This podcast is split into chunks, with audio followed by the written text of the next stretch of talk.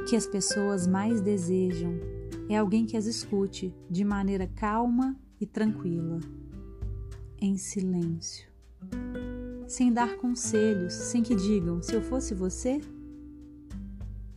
A gente ama não é a pessoa que fala bonito, é a pessoa que escuta bonito.